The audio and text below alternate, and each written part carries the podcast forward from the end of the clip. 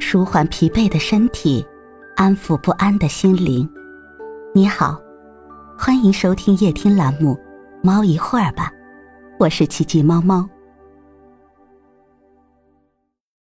今天为你带来的美文是：最好的心态，常思己过，不责于人。与人相处最忌讳的是以挑剔之心待人，却不从自己身上找原因。之前看到这样一则寓言故事：有一只狐狸在翻越围墙的时候，不小心滑了一跤，眼看就要从高空中摔下去时，他一把抓住旁边的一株蔷薇，才保住一命。不过，虽然没摔倒，他的脚却被蔷薇刺伤了。还流了很多血，看着自己一瘸一拐的腿，狐狸很生气，便斥责道：“你这人怎么这样？我向你求助，你不帮助我就算了，怎么反倒伤害我呢？”蔷薇听完，讪讪一笑的说道：“狐狸呀，这哪里是我的错呢？我本身就有刺，你自己不小心才会被我刺到的。”读到这儿。大家肯定会忍不住嬉笑狐狸，但是在日常生活里，我们不也做同样的傻事吗？当跟别人产生矛盾时，第一反应不是反躬自省、静思己过，而是一昧的遮掩、逃避、推脱。殊不知，这只能让事情越来越糟糕。比如夫妻间吵架，双方谁也不让谁，甚至明知道双方都有不对。出于自我保护，还是会不自觉地口出恶言。当上司指出你工作中的失误时，有人总能轻易地找到许多理由为自己辩解，什么同事不配合啦，自己运气不好，遇到了堵车等等。其实，不论是工作还是生活，遇到问题不要抱怨指责，凡事从自己身上找原因，多一些将心比心。少一些敷衍塞责，如此才能熨平生活之中的皱褶，将日子过得热气腾腾。要知道，以挑剔之心待人，人人可恨；以友善之心处事，事事可爱。人的一生，什么最难？认识自己最难。就像我们的眼睛能洞察四方，却偏偏看不见自己的睫毛，而自省。就像是揽镜自照，它让我们能清清楚楚地看到身上的缺点，并准确改正，从而变得越来越好。传奇人物乔布斯就是个非常善于自省的人。他有一个广为人知的习惯，就是每天早上都要问自己一个问题：如果今天是末日，我会去做我今天计划做的事情吗？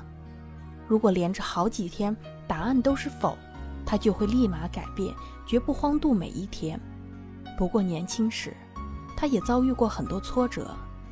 那时候的他性格古怪、专横、自负，在公司很不得人心。不仅合伙人跟他闹掰，纷纷离去，连公司的员工遇到他都避之不及。很多人甚至不敢与他同乘一部电梯。再加上对于自己的技术判断过于自信。做了很多错误决策，最终因为不善合作的性格、刚愎自用的态度，在一次董事会表决中，他被全票逐出了自己一手创办的苹果公司。但他并没有因此而沉沦。经历了这次危机，他开始反观自身，寻找原因。就恰如他后来在斯坦福大学演讲时曾说的：“物有所不足，志有所不明。”我总是以此自省，也正是因为自省，十多年之后，他以更成熟的姿态重回苹果，拯救公司于危难，并创造了一个又一个令人畏叹的时代奇迹。自省，让他将眼下困境转换成了凤凰涅槃的历程。人的一生会遇到各种失败与磨难，有些人会怨天尤人，有些人。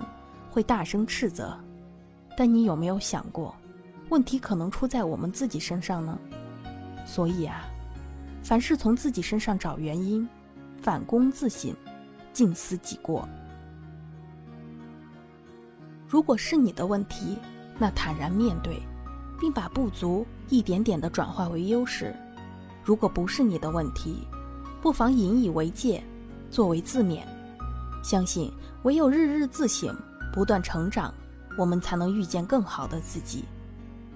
孟子有云：“行有不得，反求诸己。”意思是说，当遭遇失败，与人产生矛盾了。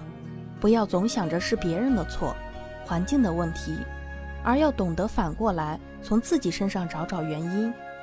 其实，不仅要在逆境中自省，日常生活中更是如此。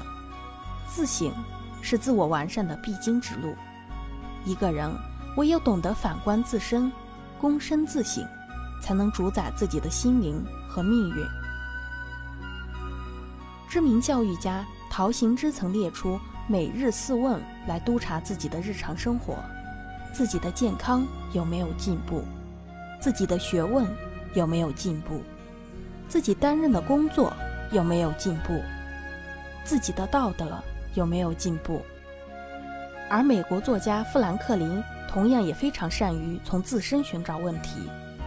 年轻的时候，他发现身上存在十三个严重的缺点，比如浪费时间。习惯与人争论，为小事烦恼。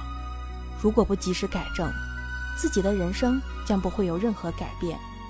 为了纠正这些不足，他特意为自己定制了一个德行日记，将十三种需要完善的品德写在本子上，编成小册子，然后每天晚上对着小册子逐条反省自己的言行，并记录下来。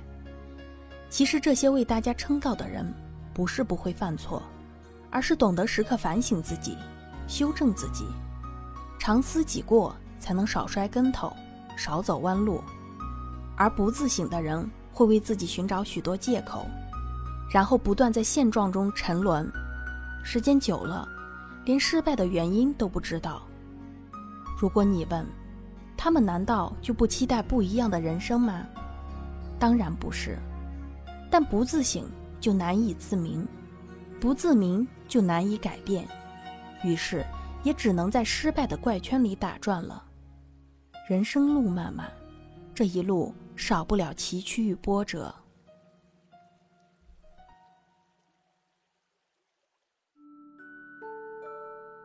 今天的分享就到这里了，欢迎关注、订阅、分享、点赞，一键四连，也欢迎评论区交流互动哦。祝您晚安，我们明天再会。